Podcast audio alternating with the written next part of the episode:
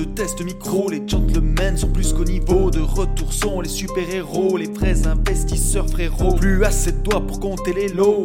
Les pousser, les abos, Friday 10h, tu connais poto, ton rendez-vous, ta grosse dose d'IMO. Dédicace à tous nos haters qui font coucou en message perso, savoir si s'est laissée mort ou si on peut offrir les frais de port. Tu te demandes combien on pèse avec ton tout petit cerveau.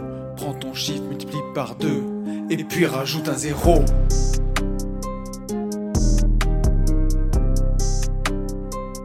Salut à tous et bienvenue sur ce nouveau podcast des Gentlemen Investisseurs. Je suis Tony. Je suis Yann.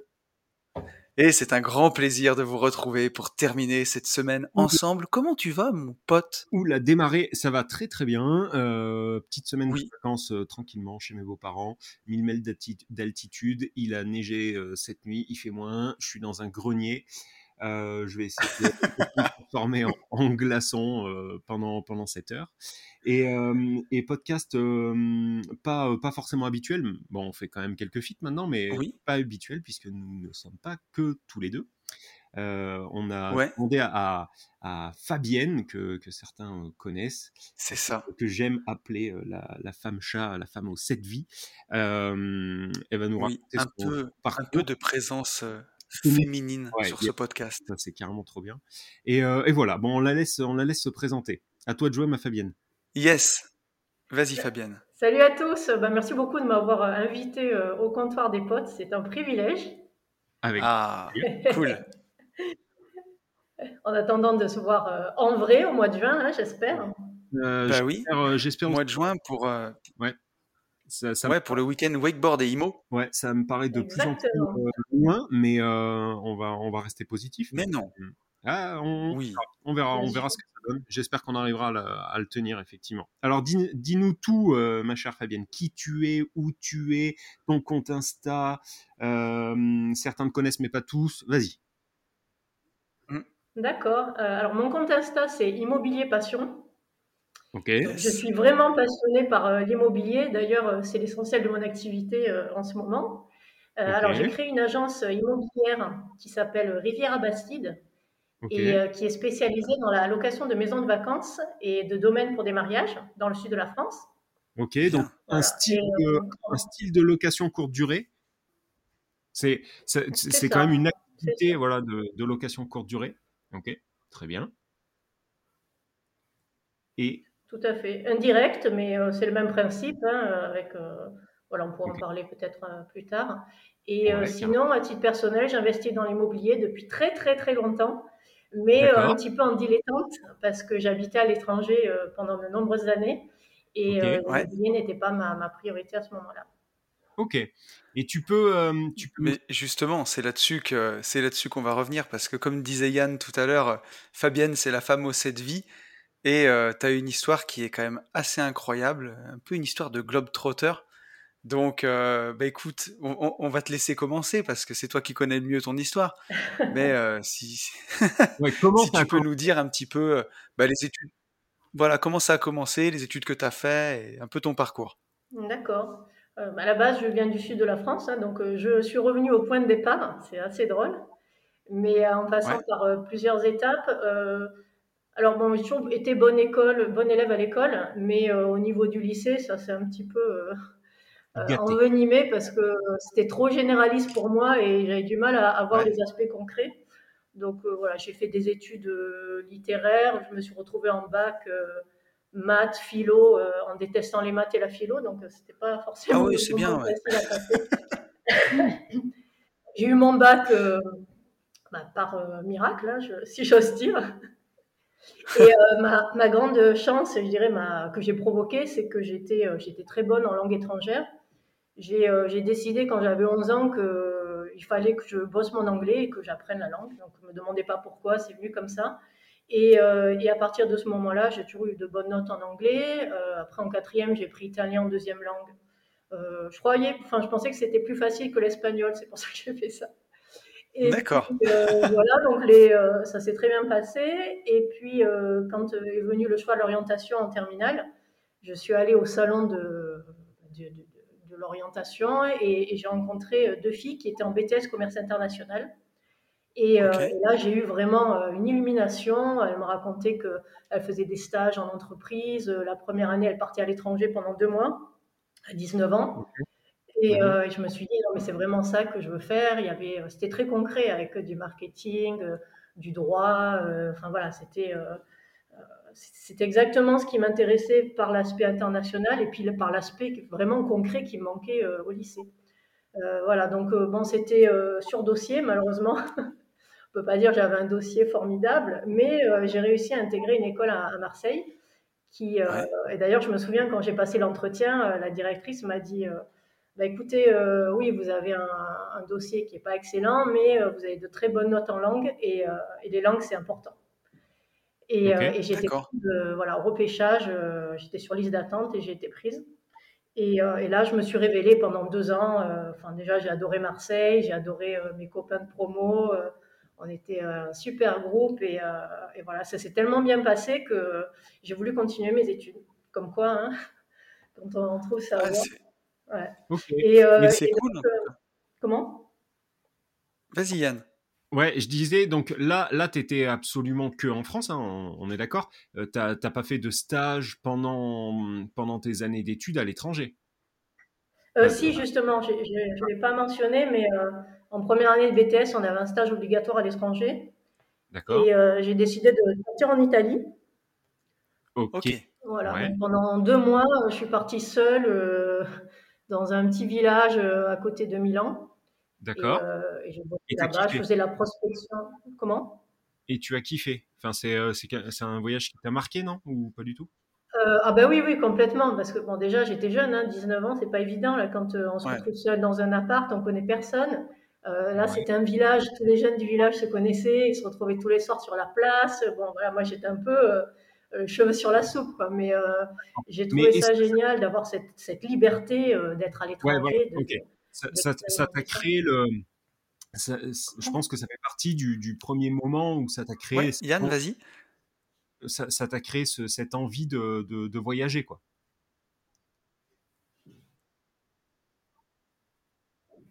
Euh, oui, oui, complètement. En plus, en étant à côté de Milan, j'ai eu l'occasion d'y aller. Et là, je me suis pris une claque quand j'ai vu la ville avec euh, tout, tout, tout, ce qu'il y avait, les gens bien habillés, les magasins, les restaurants. Euh, c'était la grande classe. Enfin, moi, je, venais d'un endroit euh, où ma vie d'adolescente était un petit peu euh, ennuyeuse, j'ai envie de dire. voilà, c'était une ville où il se passait pas grand-chose. Si t'es pas né avec de l'argent, bah, tu avais une vie euh, médiocre. Donc, j'avais envie de fantaisie, de nouvelles choses, de, moments excitants. Et voilà. Quand j'ai vu Milan, ça a été une révélation. Et, d'ailleurs, après, j'ai décidé, suite à ça, d'aller habiter en Italie, après mes études. Ça marche. Euh, j'ai terminé mon BTS. D'ailleurs, euh, on a tous eu cette année, on a eu 100% de réussite cette année-là, donc euh, c'était vraiment super. Et puis, j'ai passé les contours pour entrer, en école de commerce. Ok. D'accord. j'ai passé, c'était des groupes d'écoles. il y avait, je crois que j'ai passé trois ou quatre concours. Et par concours, il y avait la possibilité d'intégrer comment dire, si euh, il y avait les, écoles qui étaient regroupées et on passait un concours pour avoir accès à plusieurs écoles. Et après, on choisissait, enfin, on voyait où on était reçu et puis si on avait le choix, on choisissait. Donc euh, voilà, moi j'ai passé un petit peu partout, euh, j'étais prise de partout et j'ai choisi Nice parce que, enfin, Schema, à Sophie Antipolis, parce que parce que c'était pas très loin de chez moi et voilà, à ce moment-là, l'école n'était pas forcément des mieux cotés, mais j'avais discuté avec d'ailleurs un gars qui était avec moi en BTS qui était très brillant et qui m'avait dit, mais tu sais, euh, l'essentiel, c'est pas l'école en elle-même, c'est ce que tu en fais. Et, euh, il avait raison, parce que tu peux très bien intégrer une bonne école de commerce et puis euh, finir avec un boulot au moyen, ou alors ben, vraiment tu, tu, utilises cette opportunité pour créer ta vie. voilà. mais c'est sûr. J'ai fait plein de stages. à ce moment-là, je suis plus repartie à l'étranger parce que voilà, c'était pas quelque chose que j'avais envie de faire à ce moment-là, mais euh, j'ai, euh, voilà, à la fin de l'école, euh, là vraiment, j'ai décidé de, travailler en Italie. le problème, c'est que j'avais choisi une niche. Je voulais travailler dans le, dans le design ou la décoration à Milan. Et, bon, le problème, c'est que ces sociétés, en général, elles sont très petites et familiales. Et puis, les, les, salaires en Italie, c'est c'est extrêmement bas. Je ne pouvais pas me permettre.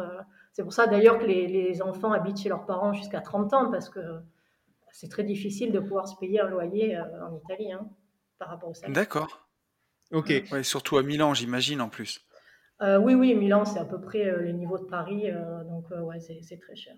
Donc, ce qui s'est passé, bah, pareil, j'ai discuté avec une copine qui était en école de commerce avec moi. Elle m'a dit, bah, tu sais, euh, en ce moment, le secteur qui recrute à fond, ce sont les SS2I, euh, toutes ces boîtes d'informatique euh, qui ont de forts besoins. D'accord.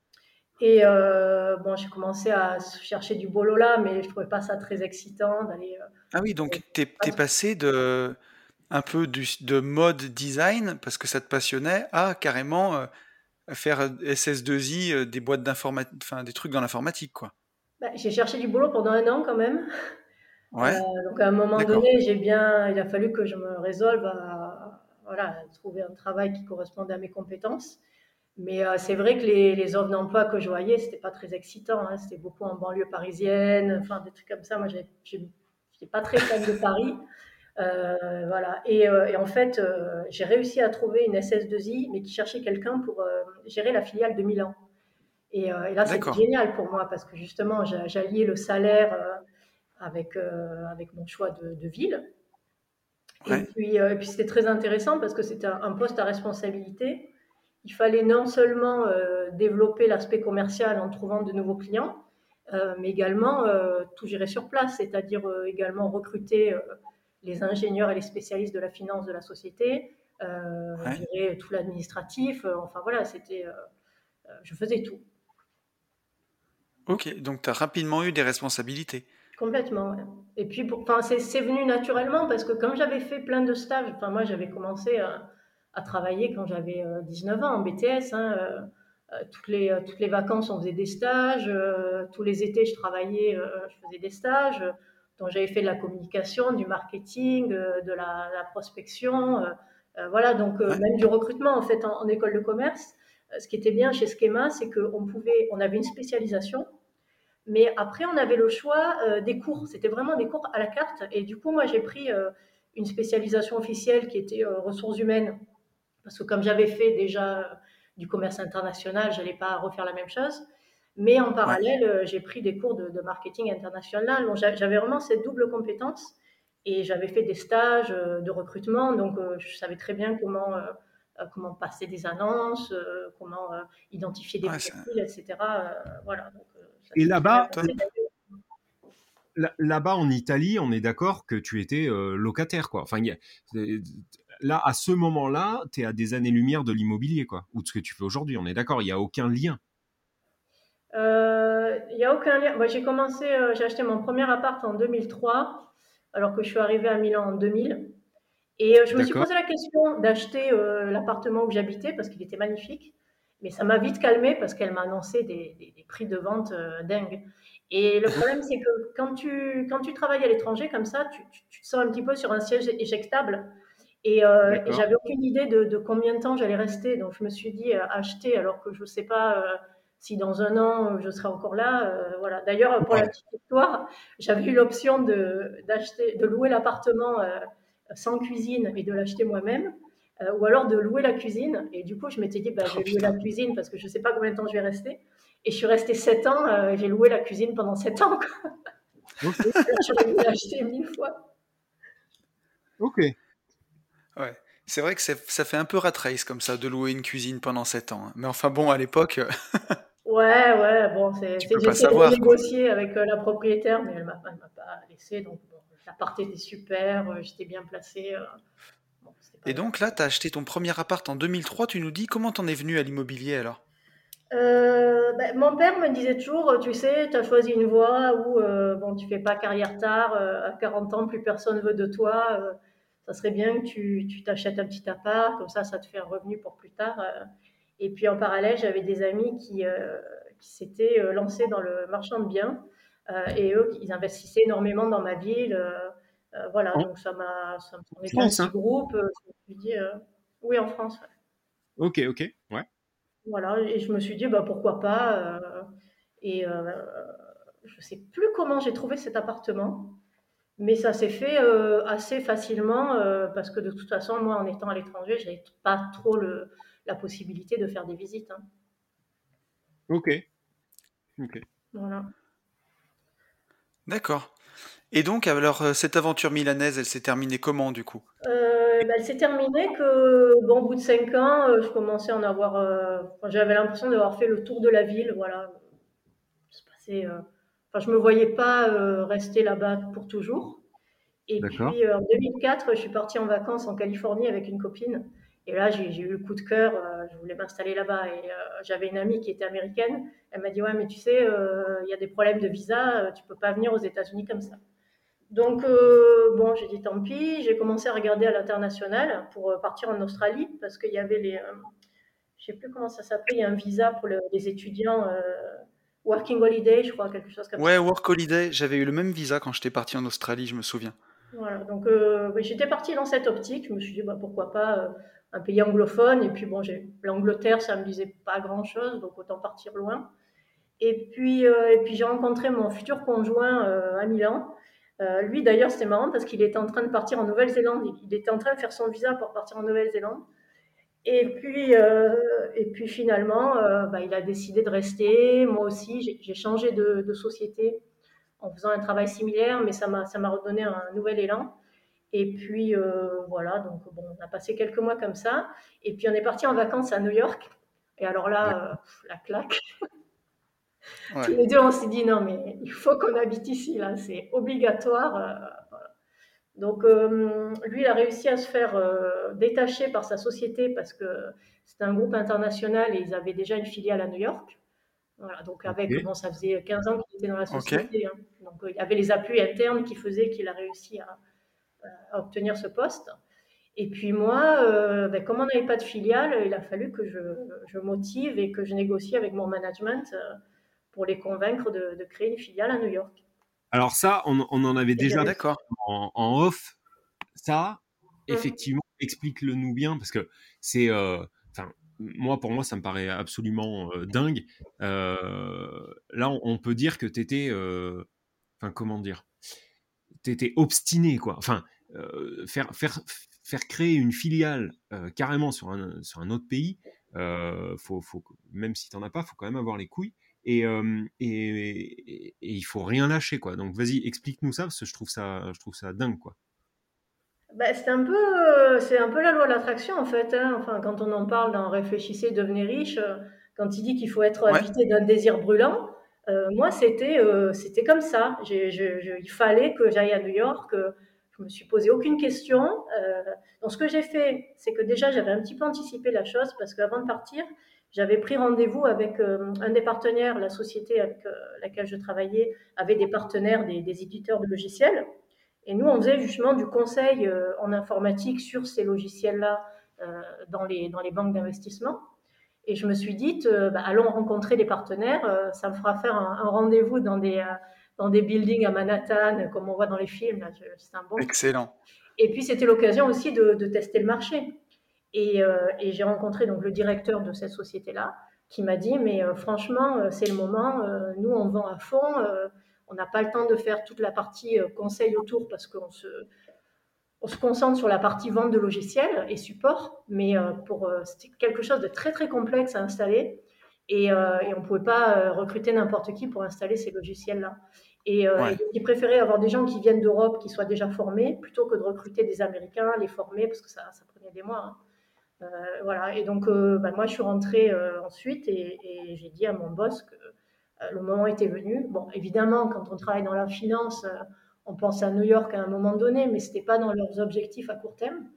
Et je les ai convaincus que c'était maintenant qu'il fallait investir et, et, pas plus tard. Donc, parce que ça servait mes intérêts, mais aussi parce que c'était la vérité, parce qu'aux États-Unis, les choses vont vite et peut-être que si on avait attendu un an, euh, euh, voilà, les opportunités se, seraient passées.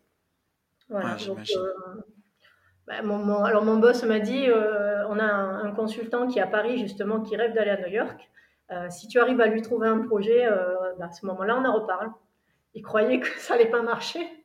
Et en fait, si, j'ai réussi à lui trouver un projet pour qu'il travaille là-bas. Et, et euh, il a été obligé de, considérer cette option. Hein. Donc, euh, évidemment, j'ai fait une étude de marché euh, avec tous les éléments explicatifs.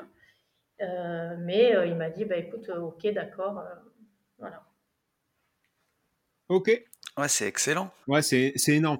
Et alors? C'est une grosse. Je te coupe. C'est une grosse dose pour moi de, de motivation et de, de ouais d'abnégation parce que il y en a beaucoup qui se posent euh, des questions euh, métaphysiques avant même de euh, comment comment je roule sur l'autoroute avant même d'avoir passé le permis et d'avoir le BSR 50 cm3 avec mon Typhoon de 50 cm3 tu vois et, effectivement toi ce que il faut vraiment retenir de, de ça c'est enfin pour moi en tout cas c'est le côté c'est comme ça, c'est pas autrement. En tout cas, ça peut pas être autrement. Je me pose ouais. questions et je bombarde en fait. Voilà. Et hum, alors après, plus, c'est ce que j'allais dire. J'allais dire, voilà, je vois les buildings à Manhattan, ça me plaît, j'ai envie de vivre là-bas. Bon, ben j'y vais, quoi. Il n'y a pas de limite, il n'y a, pas de, y a pas de question plus que ça, quoi. Ouais, carrément. En fait, euh, le, le, kiff, c'est vraiment un, gros pourquoi pour moi. Je fais les choses vraiment pour vibrer, euh, pour euh, faire, voilà, ressentir des choses exceptionnelles. Moi, ma, hantise, c'est de, de m'ennuyer dans le boulot, ou de façon générale. Hein. Euh, c'est quelque chose qui me déprime, euh, qui me voilà, qui me flingue. Et, euh, et c'est vrai que bon, Milan, c'était une ville super. J'ai vraiment profité parce que franchement, quand on est jeune et qu'on aime sortir, Milan, c'est la quintessence du luxe, du, du style, du design. Donc il fallait bien que je trouve quelque chose qui soit encore mieux. Et forcément, bah, New York, c'était l'étape supérieure. Mais voilà, c'était obligatoire. Je me suis dit, il faut que je, me crée cette opportunité. Euh, mais après, ça allait crescendo. C'est pareil. Comment je me suis retrouvée à faire une école de commerce alors que j'avais euh, des notes euh, au, bac qui étaient hmm. pourries ben parce que, parce que voilà, j'ai découvert ce qui me plaisait et, j'ai mis tout ce que je pouvais pour, pour y arriver. Ok. c'est beau. Ouais, ça fait du bien d'entendre des choses comme ça. Carrément, carrément. Alors, vas-y, dis-nous la suite. La suite, la suite. Donc, euh, bon, alors après, une fois que mon boss a dit oui, il a, il a changé d'avis. ah ouais? je, me suis retrouvée, ouais, ouais. je me suis retrouvée à Milan alors que mon conjoint était déjà à New York. Super. Ah. Ça, c'était un moment un petit peu euh, délicat à passer, là, parce que je dis, c'est Ah oui, excellent, ouais. Et ouais, ouais, donc euh, voilà. mais bon, heureusement, parce qu'il m'a dit, bon, je vais pas t'envoyer à, New York alors qu'il n'y a personne pour te remplacer à Milan si la filiale euh, ralentit, euh, voilà, je vais pas arrêter quelque chose pour que tu puisses euh, aller ailleurs. Donc, bon, je suis quand même, j'ai continué à prospecter là-bas, faire des rendez-vous. Et alors là, coup de chance, il y a un des, il y avait cinq associés dans cette société. Donc mon boss, c'était un des cinq associés. Et il y en avait un autre qui avait un profil plus technique, hein, plutôt ingénieur, qui est venu en voyage de prospection avec moi. Et lui, ben, coup de chance, il a eu le coup de cœur aussi pour New York et il a décidé de partir s'installer là-bas avec sa famille. Voilà. Donc, euh, après, financièrement, c'était un choix difficile parce que plutôt que de me payer moi uniquement, euh, il fallait payer une autre personne. Et comme on avait des compétences complémentaires, on s'est dit que justement, avec quelqu'un comme ça, on pourrait arriver à lever des projets plus gros euh, plus rapidement. Mhm. parce que c'est pas évident. Si tu as, des appels d'offres à New York et qu'à chaque fois il faut faire venir une équipe de Paris, bon voilà, c'est un peu moins flexible. Euh, et, comme ce gars était très très bon en avant-vente, il avait énormément d'expérience, euh, bah, c'est ce qui s'est passé. On a réussi à signer un contrat chez un, gros assureur américain. Et puis ça nous a amené un, bon revenu euh, très rapidement. On a recruté, on a fait venir des personnes d'Europe aussi, on a formé sur place. voilà. Donc ça, c'était juste avant la crise des subprimes. Donc là, on est quoi 2007, 2008 euh, ouais, c'est ça. Moi, je suis arrivée en janvier 2007. Donc, voilà, pendant un an, ça, ça a explosé. Et puis là, bah, exactement un an après, 2008, euh, d'un coup, tous les contrats se sont arrêtés. Mais vraiment, du jour au lendemain. Hein. C'était le client qui téléphone. Bon, bah, écoute, là, ça va plus être possible. Donc, tu récupères tes 10 personnes et puis on verra plus tard. Incroyable. Ouais, donc là, c'était assez violent parce que dans notre société, tous les, consultants étaient salariés. Donc ça voulait dire que s'ils étaient en clientèle, euh, bah, ils étaient payés, je sais pas moi, peut-être 800 euh, euros par jour, enfin 800 dollars par jour. Et s'ils étaient chez nous, euh, ils étaient payés zéro et en plus on assurait tout le salaire. voilà. donc en termes de revenus, c'était, ça faisait des, gros écarts, surtout quand tout le monde se retrouve au bureau en même temps en fait. Et oui. Ouais, bien sûr. Voilà. Donc bah, là on est reparti sur bah, pareil, moi j'ai géré, géré, ça comme une, crise, donc je me suis mise vraiment en mode guerrière pour tout rattraper, j'ai changé d'activité, j'ai fait du, du recrutement permanent aussi, parce que comme on avait des profils qui pouvaient convenir pour des postes de, de middle office, par exemple, ben, j'ai réussi à recruter mhm. des personnes comme ça. heureusement, on avait des clients français qui, qui étaient un petit peu, ben, qui réagissaient à la crise en retard. Donc, ils avaient encore des budgets, j'ai pu signer des contrats comme ça.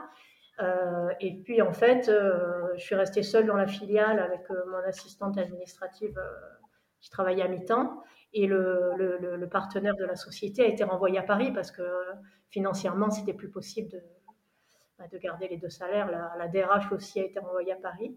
Donc, ouais, c'était un moment pas facile, mais en l'espace d'un an et demi, bah, je suis arrivée au résultat du début, même plus, parce que après les choses, euh, voilà, aux États-Unis, ça s'arrête d'un coup, mais quand ça reprend, ça reprend d'un coup aussi.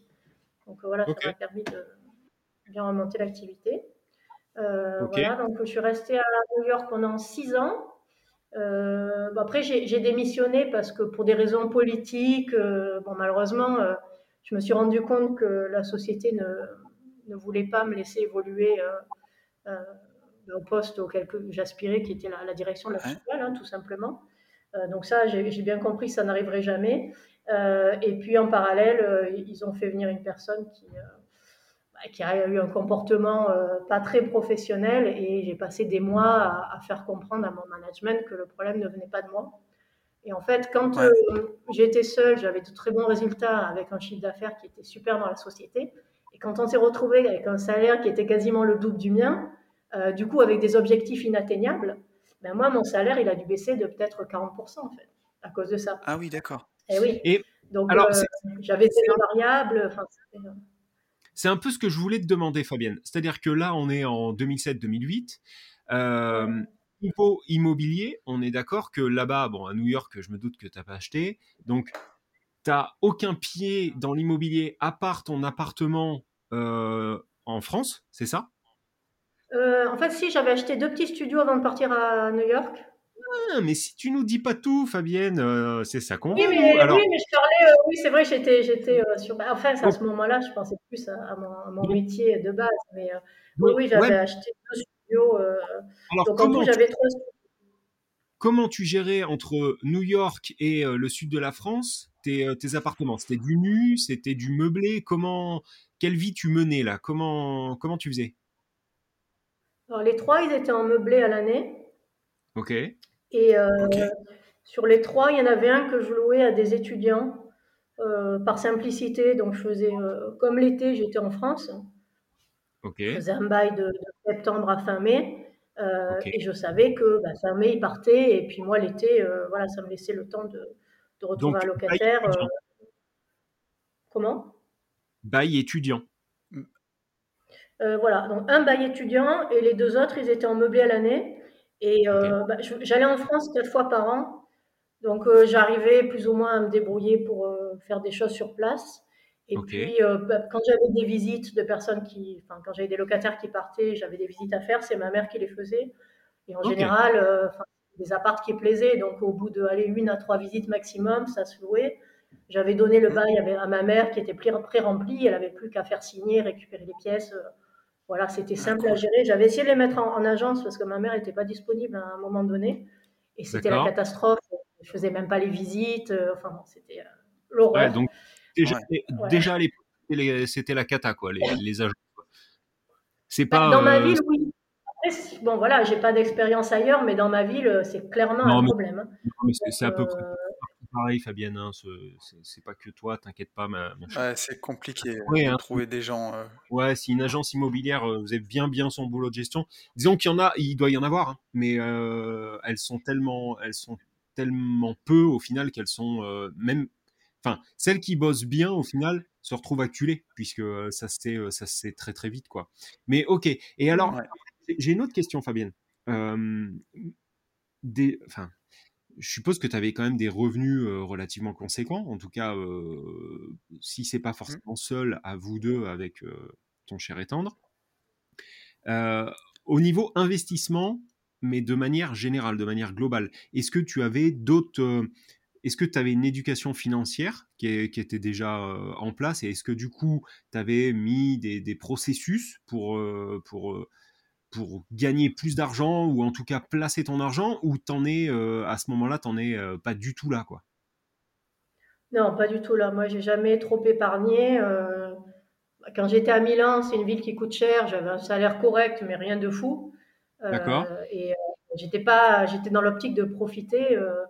Bon, c'est vrai que c'est un petit peu immature de dire ça, mais bon, en même temps, euh, euh, voilà, j'avais, j'aurais pu économiser, faire moins de choses à Milan, et puis à New York, c'est une ville, c'est, enfin, pour économiser, il faut vraiment mettre en place des process parce que tout coûte cher. Hein. franchement, même, pour les besoins vitaux, ils sont extrêmement onéreux. Tu vois, tu veux te faire une salade, il faut acheter un fromage à, 6 dollars, des noix à 10 dollars, une tomate à 2 dollars l'unité finalement, euh, la salade, elle te coûte 25 balles, quoi, tu vois. Et puis, comme ouais, même avec un gros salaire, c'est l'enfer, quoi. C'est l'enfer. Moi, heureusement, j'habitais à Brooklyn, donc euh, c'était cool parce qu'il y avait des supermarchés, des vrais supermarchés. Euh, j'avais la voiture en plus, donc le week-end, on partait, voilà, on allait dans des mm. endroits qui étaient un peu moins chers, où on mangeait mieux, mais c'est une vraie organisation. Et, mais bon, après, voilà, je dis ça, c'est peut-être un peu une excuse, mais à ce moment-là, voilà, moi, j'avais pas du tout conscience de qu'il fallait mettre de l'argent de côté, euh, euh, qu'il fallait investir. Alors, quand j'avais du, surplus d'argent par rapport à mes primes, etc., je, je l'avais fait placer euh, dans. Il y avait un truc aux États-Unis, c'était des, ça s'appelait des CD. C'est bah, un petit peu comme des livrets d'épargne. J'étais Ok. pour apporter des intérêts. On pouvait les placer pendant 6, 9 ou 12 mois, je crois. voilà. Après, j'avais j'avais fait un truc un petit peu plus risqué avec un conseiller bancaire ça m'avait rapporté de l'argent. Mais, euh, mais c'est pour ça que j'ai voulu continuer à investir dans l'immobilier parce que c'était ce que je maîtrisais le, plus. C'est ce que, ce que j'allais te dire, Fabienne, c'est que malgré tout, euh, le fait que tu as un gros salaire, parce que moi je le vois pour euh, parfois discuter avec des gens qui bossent et qui ont des gros salaires, ils snobent un peu l'investissement parce qu'ils se disent pourquoi me faire chier à emprunter dans l'immobilier pour faire un studio qui va me rapporter 300 euros par mois alors que j'en gagne 5 ou 6 000. Et ils se rendent pas compte que parfois ça dure pas toi, tu avais cette, euh, un peu cette vision-là ou cette notion de te dire euh, il faut quand même que j'investisse à côté, même si je gagne très bien ma vie? Euh, Oui, parce que j'étais très consciente de, de la fragilité de ma vie professionnelle. Du fait d'être dans le business de façon générale, hein, quand on est employé, malheureusement, on peut facilement être sur un siège éjectable quand il y a des, des crises. et puis aussi par rapport au fait que je sois à l'étranger. Parce que quand il y a un souci, euh, ben, les filiales, elles trinquent. Euh, moi, quand j'étais à Milan, j'ai failli me faire licencier. Je suis passée, mais vraiment à, deux doigts de me faire licencier parce que euh, la filiale italienne mais fonctionnait très bien. D'ailleurs, c'était la seule filiale du groupe qui avait des super résultats. donc moi, je ne pas trop rendu compte de ce qui se passait, mais à Paris, c'était la crise. Ils devaient virer pas mal de personnes. Et en fait, mon boss qui était à Paris, pour pas se faire licencier ou placardiser, il avait raconté que c'était lui qui gérait la filiale de Milan alors qu'il venait jamais. et j'ai appris ça par mes collègues et j'ai halluciné. Donc il a fallu que je, je fasse marcher mes appuis politiques pour montrer que c'était moi qui bossais. Et je faisais des reportings qui étaient tellement clairs euh, que le gars, il n'avait même pas besoin d'être là. Il savait tout ce qui se passait. Tu vois, j'étais en bon élève. Ça, et euh, je me suis dit, c'est pas possible. C'était avant le podcast menteur-menteur de, Tony, par contre, ça. Parce que depuis qu'il a écouté le podcast, il a arrêté de mentir. Eh la rat race level plus plus, c'est Game of Thrones. Ah bah ah je me souviens quand j'étais dans, dans un grand groupe. On était dans une petite boîte, tu vois, on partait en week-end. Euh, justement, c'était une façon de motiver les, consultants. Euh, on faisait des week-ends à la bolle, à l'ermitage, euh, soirée, alcool à volonté et tout. Sauf que quand on s'entend bien, le jour où il y a, une crise, bah là, tu vois le, pire visage des gens. Et, je me disais, mais il y a comment photos. je peux être sur la sellette alors que je suis dans une filière Il y a les photos qui ressortent et tout. Il y a les dossiers. enfin bon, donc du coup, là, tu vois, je me suis dit, euh, il suffit. En fait, ça a été une personne qui a dit non, on la garde. Il aurait dit euh, non, on la vire. Euh, bah, j'étais éjectée comme ça, sans rien. Donc euh, voilà, je, savais très bien que j'avais des, choix professionnels qui étaient risqués. Ça allait avec, euh, bah, avec le kiff, hein, euh, voilà. Mais je me disais, voilà, j'avais bien pris conscience de ce que m'avait dit mon père par rapport au fait que, dans le business, on ne dure pas forcément.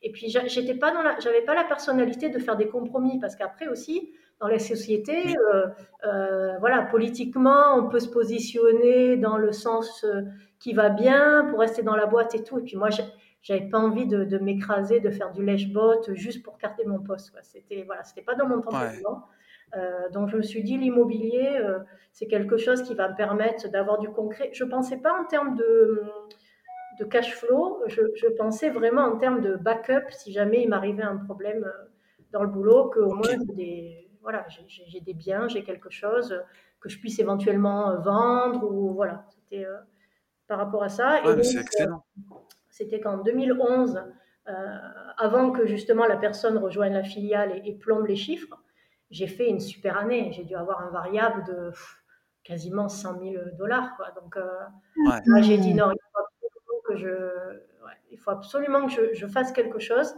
Et je, commençais à regarder à Miami parce que avec la, la crise des subprimes, mais les prix ont dégringolé. Je me suis dit, c'est fou, quoi.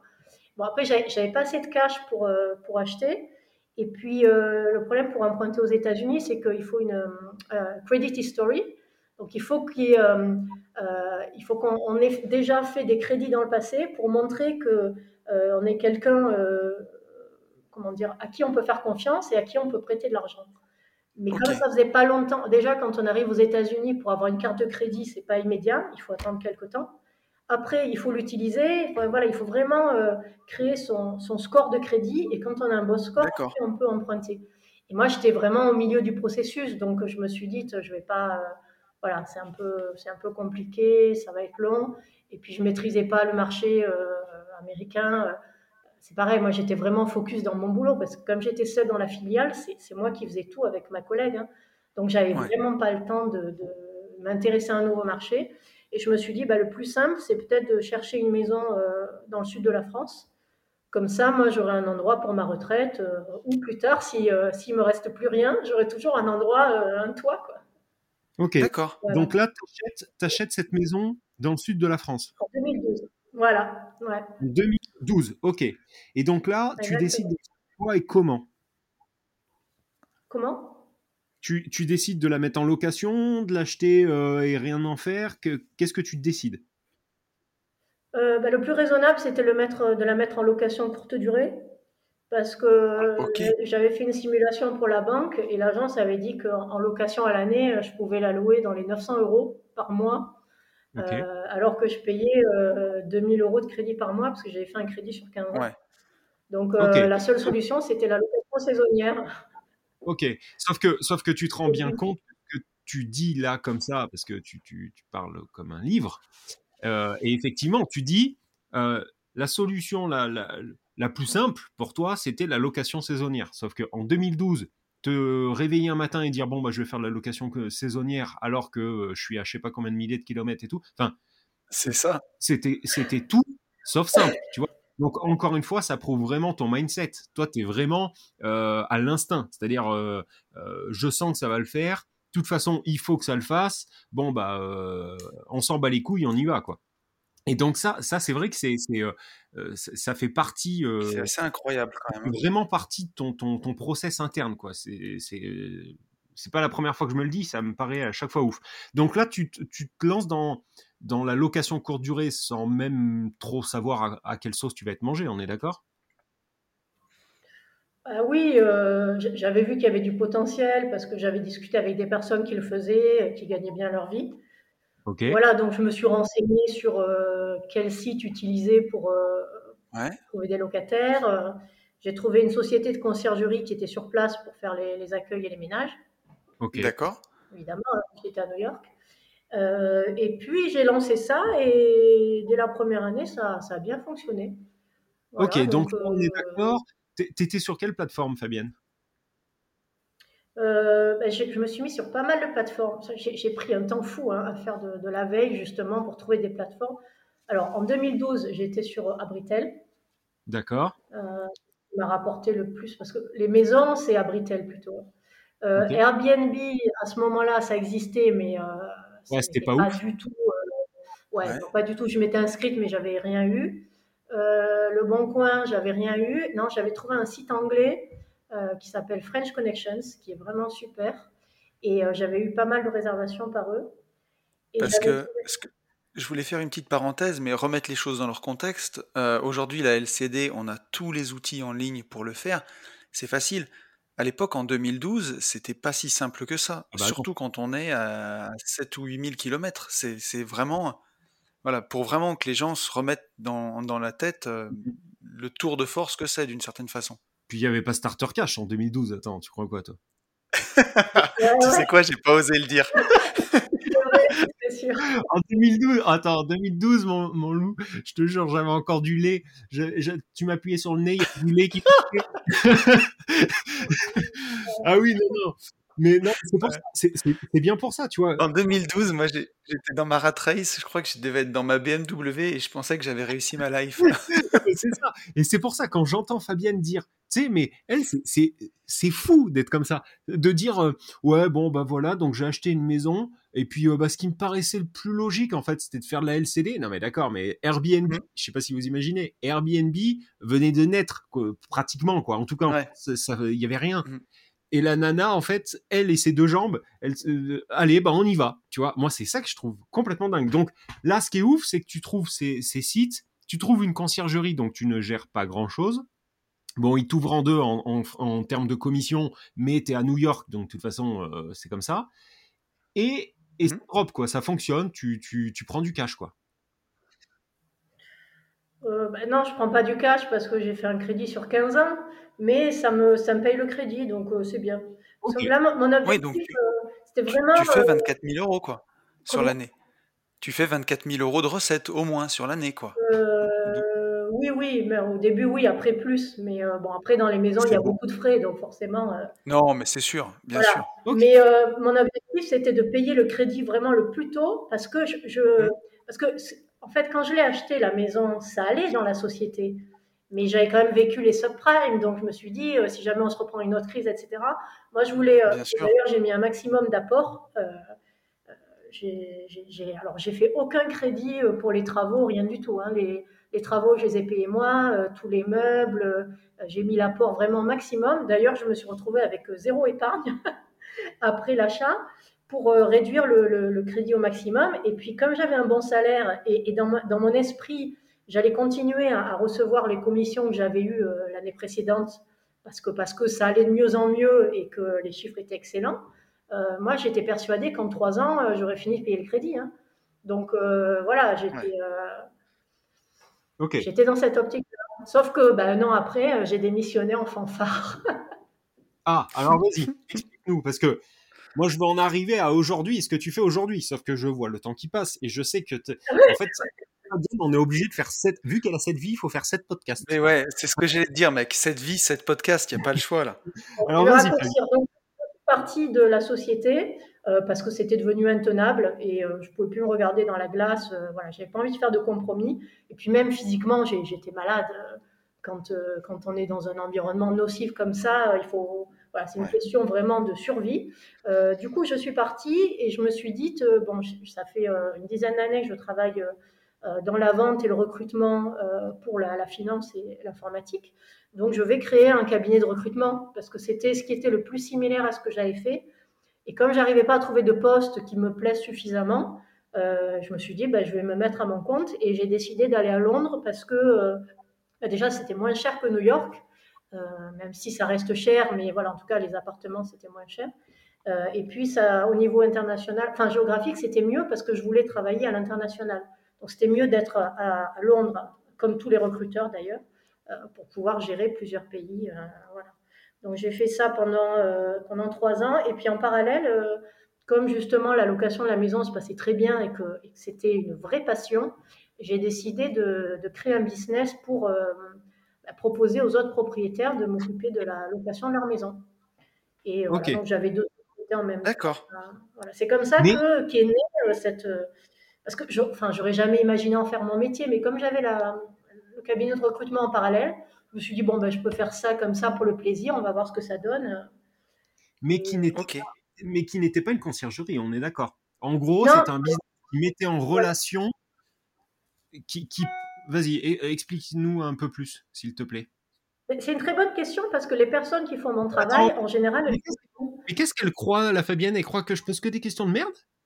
Ah ben non, non, non, mais c'est ça. Hein. Oui, parce que souvent, quand on dit on va faire louer sa LCD, ben c'est la conciergerie qui trouve les vacanciers et qui fait l'accueil, le ménage. Sauf que moi, euh, euh, pour moi, ce sont deux métiers qui sont complètement distincts, qui demandent des compétences différentes. Et la partie marketing commercial, ça n'a rien à voir avec la partie euh, purement organisation et logistique. On est d'accord. Donc moi, la partie mm. logistique, etc., la conciergerie, ça ne me branche pas du tout. Et en plus, je trouve que c'est moins rentable parce que parce qu'il faut payer des équipes et, ça a un coût. Et, après, il faut faire payer ça aux clients. Et je trouve que pour les clients, ça coûte cher. Alors que quand on est une société, eh ben, je ne suis pas certaine qu'on gagne autant d'argent que ça. C'est pour ça, je pense qu'ils font les deux. Euh, mais enfin, moi, dans, dans, mon cas, c'était un peu spécial parce que comme c'était des, locations de maison à la semaine, du samedi au samedi, c'est pas comme le business de Yann où vraiment euh, il y a énormément de volume.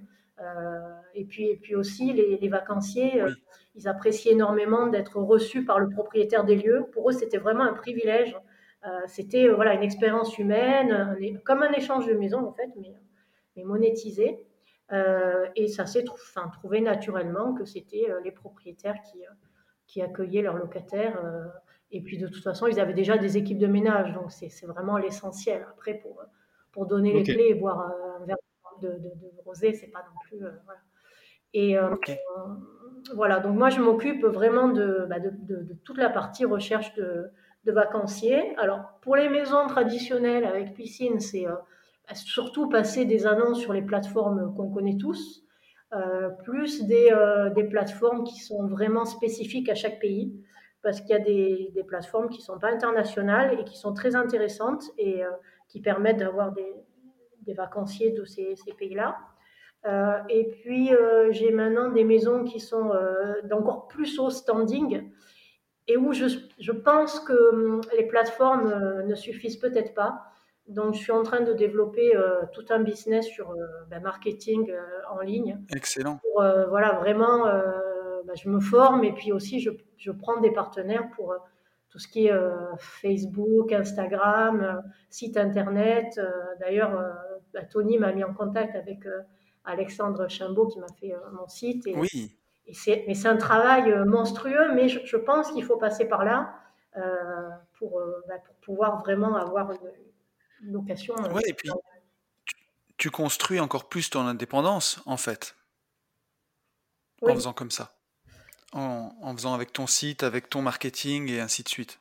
Exactement. Oui, oui, évidemment, parce que, parce que j'ai vu avec Abritel, au début, on payait un abonnement ça allait. Après, l'abonnement a augmenté. Ensuite, ils ont fait payer les locataires.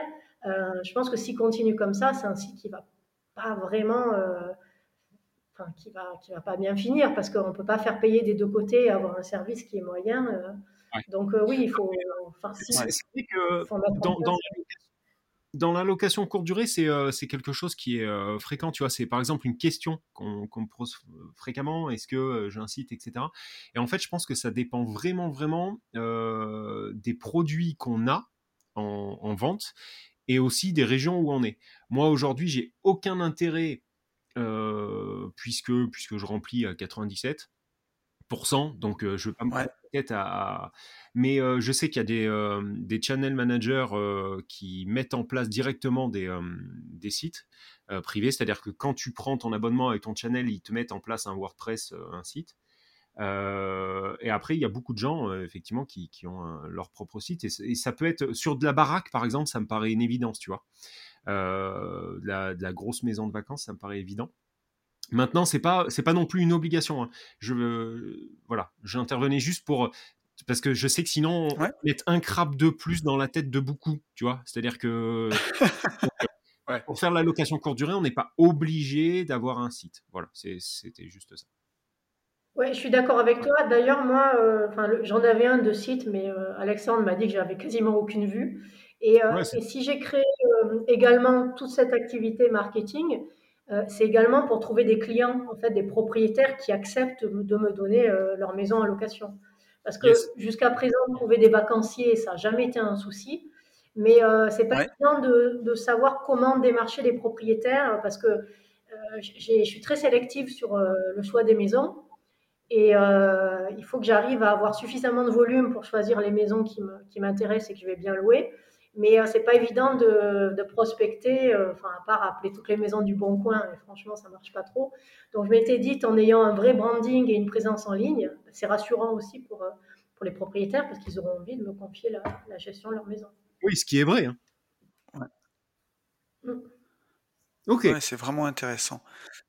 J'allais te poser une question d'ailleurs, Fabienne, qui me vient avec ça, c'est que Aujourd'hui, après avoir été euh, bah, salarié pendant des années, mais avec quand même beaucoup d'indépendance, beaucoup de responsabilités, et euh, j'ai envie de dire aux quatre coins du monde, on n'en est pas loin. Est-ce qu'aujourd'hui, ta liberté, elle passe obligatoirement par l'entrepreneuriat, par ton entreprise, ou est-ce que tu pourrais retourner salarié demain s'il le fallait? Euh, Non, pour moi, ça passe obligatoirement par l'entrepreneuriat, parce que je préfère, enfin, pour moi, la liberté, ça ça n'a pas de prix. Je, je, si je dois faire le choix entre le salaire et la liberté, mais je choisirais la liberté. Euh, je préfère vivre euh, enfin, à l'extrême de façon frugale et être libre plutôt que d'avoir. De, de, euh, je, je, parce que là, enfin, quand on est dans une société, quand tout va bien, ça va.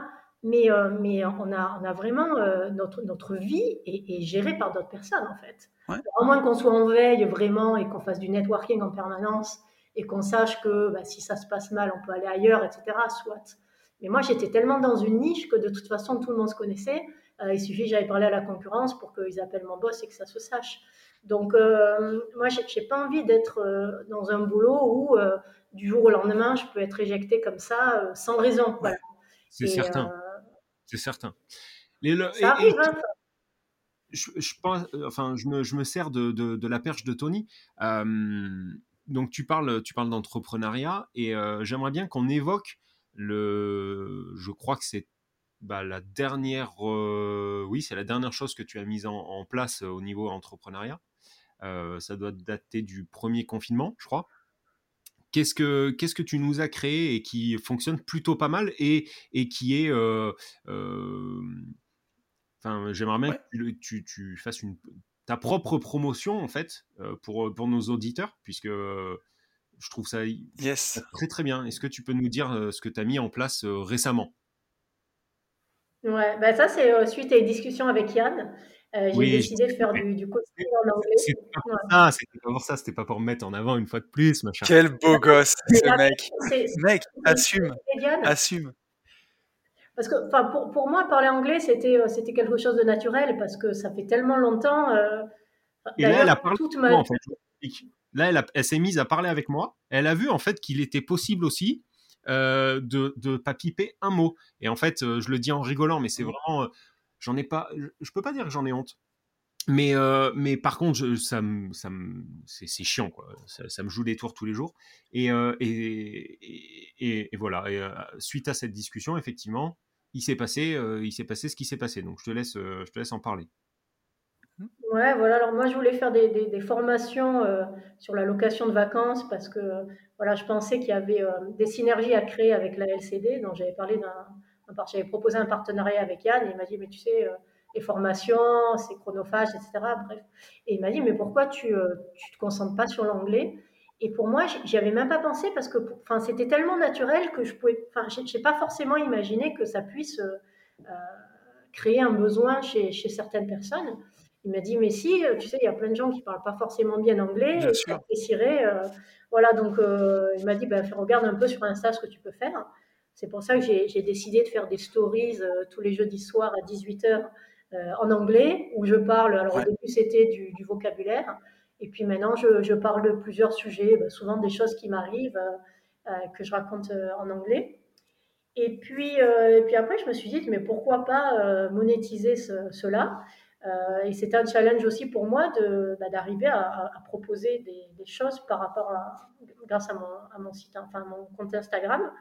Et, voilà, donc j'ai mis en place du, du, coaching en anglais. Alors au début, c'était euh, plus orienté immobilier. Je me suis dit, avec tous les gens qui font la LCD, euh, qui ont une clientèle internationale, il faut absolument qu'ils aient un accueil en anglais en bonne et due forme, euh, qu'ils sachent comment accueillir les gens, avoir un mail de réservation, etc. parce que les, traductions Google, c'est vraiment pas possible. Je veux dire, le, temps passé, les efforts en ouais. en process d'aider, et le gars arrive, il voit un livret qui est mal traduit. Euh, c'est vraiment, c'est voilà, un problème. le plus pas pro, quoi. Le, plus bel exemple, j'avais fait un, j'avais fait un Google Translate là, et euh, dans mon dans mon guide de bienvenue, il y a euh, le fonctionnement de l'enceinte l'enceinte Bluetooth. Et en fait, ça m'avait mis, mais je m'en suis rendu compte quand même. Je suis une chèvre, mais pas à ce point-là. ça m'avait écrit en fait enceinte, une femme enceinte, quoi. Ah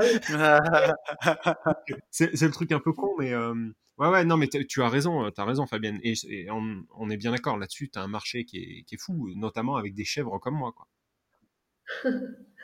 mais en fait, ce qui est rigolo, c'est que moi, j'étais partie sur cette optique-là parce que je me suis dit, je vais pas euh, faire du coaching généraliste. Il y, a, y, a, des applications pour ça. Il y a des gens qui donnent des cours d'anglais à 15 euros de l'heure. Euh, bon, voilà, sur place en plus. Et puis, euh, j'ai des personnes qui m'ont pris des coachings et qui m'ont dit, mais en fait, euh, moi, c'est plus euh, pour parler anglais, je parle pas bien, je suis pas à l'aise. Ils avaient juste besoin d'un petit coup de boost pour, ben, pour s'autoriser finalement à, parler anglais, parce qu'il y, y, a pas mal de personnes que, que j'ai coachées ben, qui avaient quand même un bon niveau. qui arrivaient à, à, faire des phrases, qui avaient des connaissances en grammaire, mais euh, en France, je trouve qu'on a un blocage par rapport à l'anglais. Les gens ont honte de parler. ouais, c'est vrai ça. C'est vraiment. Euh, alors, alors que, enfin là, dans notre domaine, dans l'immobilier, euh, ça, ça, nécessite des compétences assez complexes, hein, enfin à tous les niveaux, en fiscalité, etc. Mais parler anglais, les gens ont un blocage. Et j'ai dit, mais c'est pas possible. Et en fait, en faisant du coaching vraiment en face à face, je leur donne pas le choix. Je leur dis, bah, vas-y, parle, présente-toi, dis-moi quoi que ce soit. Alors au début, ils ont un petit, un petit temps d'appréhension, et puis après, ils se lâchent, et je trouve que c'est très libératoire, parce qu'ils se rendent compte qu'ils euh, ah ben, ont un niveau qui est vraiment pas mal, et que selon euh, le niveau de la personne, ben, je l'oriente vers d'autres solutions. Ça peut être euh, juste de parler plus souvent, ou de regarder des films en anglais, ou alors de, de bosser tel, tel vocabulaire ou telle règle de grammaire. ou alors ça peut être de continuer le coaching avec moi. Mais voilà, il y a tout un panel de possibilités qui s'ouvrent. Et c'est vrai qu'à l'école, franchement, on ne peut pas dire qu'on soit dans un environnement bienveillant parce que vous faites des contrôles, vous recevez la feuille avec des trucs marqués en rouge, toutes les, les, fautes. Et puis, on a un peu honte, quoi. Alors que là, euh, bah, ils se disent, ah non, mais en fait, je, je, parle bien, il suffit juste que je m'entraîne un petit peu. Et, j'ai même coaché une personne qui avait un entretien d'embauche et un entretien en anglais. Et euh, il a, enfin, j'ai halluciné. Il s'est lancé euh, dans la chose euh, alors que ça faisait longtemps qu'il n'avait pas parlé. Et ça lui a donné confiance à tel point que ça l'a aidé sur un autre entretien qu'il avait dans une autre boîte qui était en français. Et de savoir qu'il était capable de faire un entretien d'embauche en anglais, ça l'a boosté et il a eu l'autre poste. Donc, enfin, c'est, moi, je trouve ça génial. De toute façon, de toute façon, c'est certain que excellent. ça augmente ta confiance en, en toi. C'est c'est, euh, oui, c'est, indéniable. C'est indéniable. Ah, mais c'est sûr. j'allais rebondir sur. Une story euh, sur Insta euh, au sujet de Clubhouse. Donc, c'est une nouvelle application. Bah, c'est Jérémy Barré des investisseurs malins qui, qui en a parlé en story. Donc, je, me suis demandé ce que c'était. Et en fait, ce sont des groupes de, de, discussion, des gens qui parlent sur des sujets. en général, ce sont vraiment mais que des experts euh, et, la majeure partie des conférences est en anglais. Et je me suis inscrite à plein de groupes et je me suis dit, mais heureusement que je parle anglais. Là, mais alors, du coup, mais du coup, tu as eu, as eu quand même super confiance en moi, Fabienne, parce que je te propose, que, euh, enfin, je te, je te rappelle que je pipe pas un mot d'anglais. Mais par contre, tu t'es dit quand même, le mec va, va comprendre en fait ça quand, quand tu, tu nous as proposé cette application. Mais euh, heureusement que je t'ai dit non. tu, tu non, mais il y, a quand même il y a des conférences en français. Hier soir, il y ah. avait euh, Alex Viseo, qui c'est ça, et des experts du marketing euh, digital qui ont fait une conférence sur le marketing d'influence de 21h à minuit, mais que des pépites. Les mecs, ils, enfin, ils parlent, c'est un mastermind, mais à, un niveau exponentiel. C'est passionnant.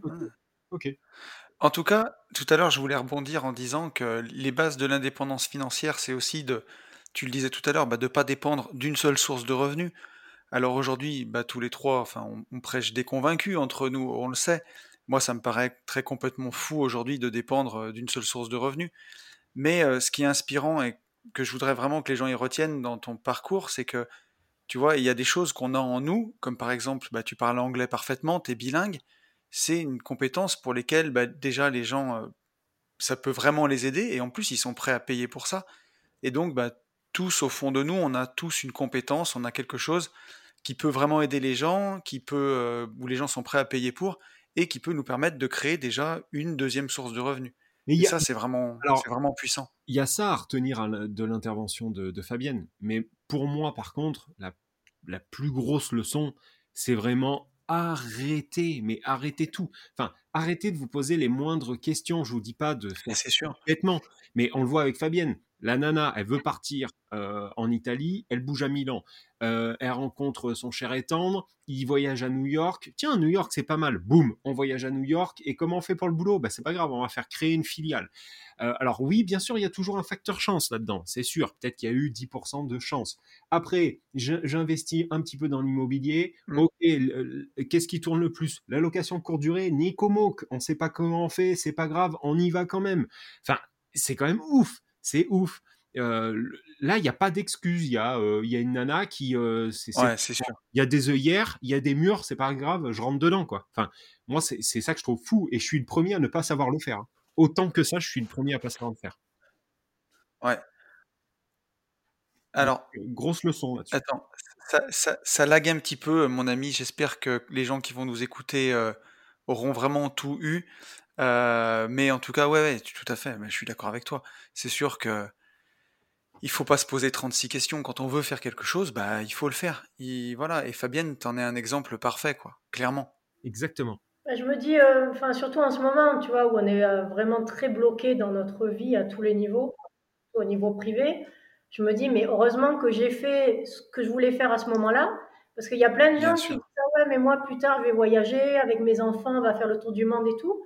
Sauf que peut-être plus tard, ça ne sera pas possible. Peut-être que tu vas rencontrer euh, quelqu'un qui n'a pas envie de voyager, qui est bien, euh, et, c'est l'amour de ta vie, et qu'est-ce que tu vas faire quoi? Tu, vas, tu vas quitter ta famille pour faire le tour du monde? Euh, voilà, moi, je, à ce mmh. moment-là, j'étais libre, j'étais prête, j'ai voulu le faire. Et si demain, on me dit que bah, je ne pourrai plus jamais voyager, j'en serais attristée. Mais, mais je m'y ferai parce que, parce que j'ai vécu tout ce que je voulais vivre. Et, et, ça, pour moi, c'est vital. Ok. Ouais, c'est vraiment, euh, c'est vraiment hyper important ce que tu dis parce que voilà, on sait pas, on le voit, hein. les gens pensent qu'ils peuvent avoir le temps, le temps, le temps, et on, voit bien euh, ce qui se passe avec la crise dans laquelle on, enfin la, crise qu'on traverse en ce moment, où euh, ben voilà, quand on est restreint dans nos libertés, ce qui, ce qu'on a pris avant, ce qui est pris n'est plus à prendre, quoi, clairement. C'est ça. Arrêtons de remettre tout au lendemain, c'est une évidence. j'allais te demander, Fabienne, ouais, Putain, je suis désolé, mon petit pote, mais. Et c'est un podcast quand même aujourd'hui qu'on enregistre. On est chacun chez nous. C'est un tour de force avec la technique. Hein. Je voudrais quand même qu'on le salue. Et mon pauvre Yann, dans ton grenier là, je crois que ton micro est en train de geler peut-être, mon pote. C'est pas impossible. Mais bon, on en est déjà à une heure de podcast. Bien bleu. Euh, j'avais juste une ou deux petites questions en plus pour, pour toi, Fabienne. Qu'est-ce que tu dis, Yann? Je deviens bleu, cela dit, donc c'est pas impossible que le que l'ordi euh, galère. Oui. Oui, oui, j'ai l'impression, je, ne te vois pas, mais j'imagine déjà tes lèvres bleues. J'allais te poser, Fabienne, la question de savoir euh, de quoi tu es le plus fier dans ton parcours IMO. Qu'est-ce que c'est la chose de laquelle tu es la plus fière? Euh, Je pense que la chose dont je suis le plus, la, plus fière, c'est d'avoir fait les choses en fonction de mes envies et pas en fonction des injonctions. Euh, pour donner un exemple, aujourd'hui, euh, la, grosse tendance, c'est euh, d'acheter des IDR euh, pour avoir un cash flow qui augmente, etc. Mais moi, c'est pas quelque chose qui me, qui me sécurise moralement. Je suis plus à l'aise avec des choses un peu plus risquées, du style achat-revente, parce que c'est ce qui me fait vibrer. Et, et, je, et je trouve que c'est difficile, surtout quand on commence à se former à l'immobilier, parce que bon, moi, ça fait longtemps que j'investis mais ça fait euh, seulement deux ans que je me forme. Hein. Donc, euh, il y a tous ces gens qui réussissent et puis euh, qui donnent des conseils, mais presque des ordres en fait, en disant faites ci, faites ça. Mm, on se dit, mm, ouais, ouais, mais c'est vrai, il fait ci, il fait ça, machin. On a envie de se lancer dans les choses. et, et c'est peut-être pas ce qui vous convient. donc jusqu'à présent, je, je, suis fière de, de, tout ce que j'ai fait dans l'immobilier. j'ai envie d'en faire beaucoup plus parce que quand je vois le potentiel qu'il y a et, et, ma motivation pour ça, c'est sûr que je vais en faire davantage. Mais, mais voilà, c'est d'avoir créé les choses ben, quand je voulais, comme je voulais. j'ai fait des crédits courts mais tant mieux, parce que si j'avais fait des crédits longs avec des mm. flots, bah, j'aurais toujours des crédits à rembourser et j'aurais pas eu l'épargne quand j'en avais besoin. Euh, euh voilà, il n'y a pas de. Enfin, si, il y a des règles à respecter, mais euh, si on peut essayer de prendre du recul par rapport à ça et faire les choses comme on le sent nous, je pense que c'est mieux. C'est beau. et j'allais te demander, euh, ce sera, je pense, la dernière question, après, à moins qu'il y en ait une autre derrière, mais aujourd'hui, qu'est-ce qui, euh, qu'est-ce qui te fait le plus peur pour la suite de ton parcours? Et, euh, s'il n'y a rien qui te fait peur, sont, quel est un, des plus gros projets que tu as envie de réaliser? Euh, alors, je vais répondre à la deuxième question. moi, le, gros projet que j'ai envie de réaliser, c'est un projet d'achat-revente. Parce que, parce que c'est vraiment ce qui me plaît. Mais j'ai pas encore eu. et je me suis pas encore sentie me lancer parce que bah, peut-être que j'aurais réfléchi plus qu'avant. Ok. J'attends le, Non, j'attends pas. En fait, je suis en train de travailler dans ce sens pour, euh, commencer à, déterminer des, zones géographiques qui pourraient me convenir et mettre en place une stratégie. Donc euh, voilà, c'est déjà lancé. Mais euh, pour moi, ça va être le gros challenge parce que jusqu'à présent, bah, d'un côté, j'avais mon salaire qui permettait de bah, d'avoir un coussin de sécurité si ça n'allait pas. Après, ça a été le projet rentable qui me permettait aussi de de pouvoir gérer ça. L'achat-revente, c'est sans filet. Hein. Donc, euh, ouais, mais ça me correspond bien. Voilà.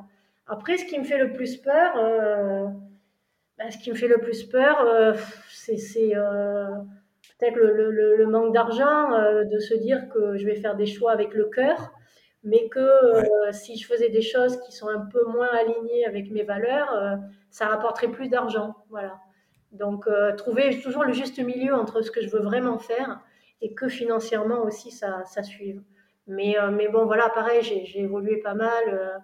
Euh, j'ai beaucoup bossé mon mindset par rapport à ça pour euh, être plus confiante et me, me, faire, voilà, m'écouter davantage. En tout cas, quand on voit ton parcours, on n'a aucun doute. On n'a aucun doute pour toi, pour, tes, pour du succès en achat-revente, Fabienne. Ça, ah, c'est une certitude. Ouais.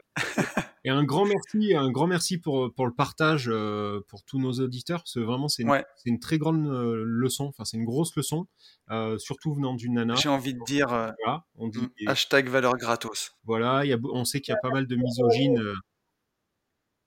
On, on, sait qu'il y a pas mal de misogynes mm. dans, dans, nos, dans, dans, nos métiers, entre guillemets. Et, et, voilà, donc là, ça fait du bien d'avoir une nana qui, qui gère sacrément bien. Voilà, c'est c'est cool. Bah, si je peux me permettre de faire une remarque justement par rapport aux misogynes, parce qu'évidemment j'en ai rencontré, mais euh, quand on a son compte, ça c'est euh, c'est une valeur inestimable, parce que euh, même si on en rencontre des personnes comme ça, on a le choix de travailler avec ou non. Et même si c'est un client et que c'est pas grave parce qu'on va rencontrer d'autres. Quand vous avez un employeur qui est misogyne ou qui ne vous respecte pas à votre juste valeur, la seule possibilité que vous avez, c'est changer de métier et tout recommencer depuis le début. Et ça, je trouve que c'est vraiment injuste. C'est ça. Ouais, complètement.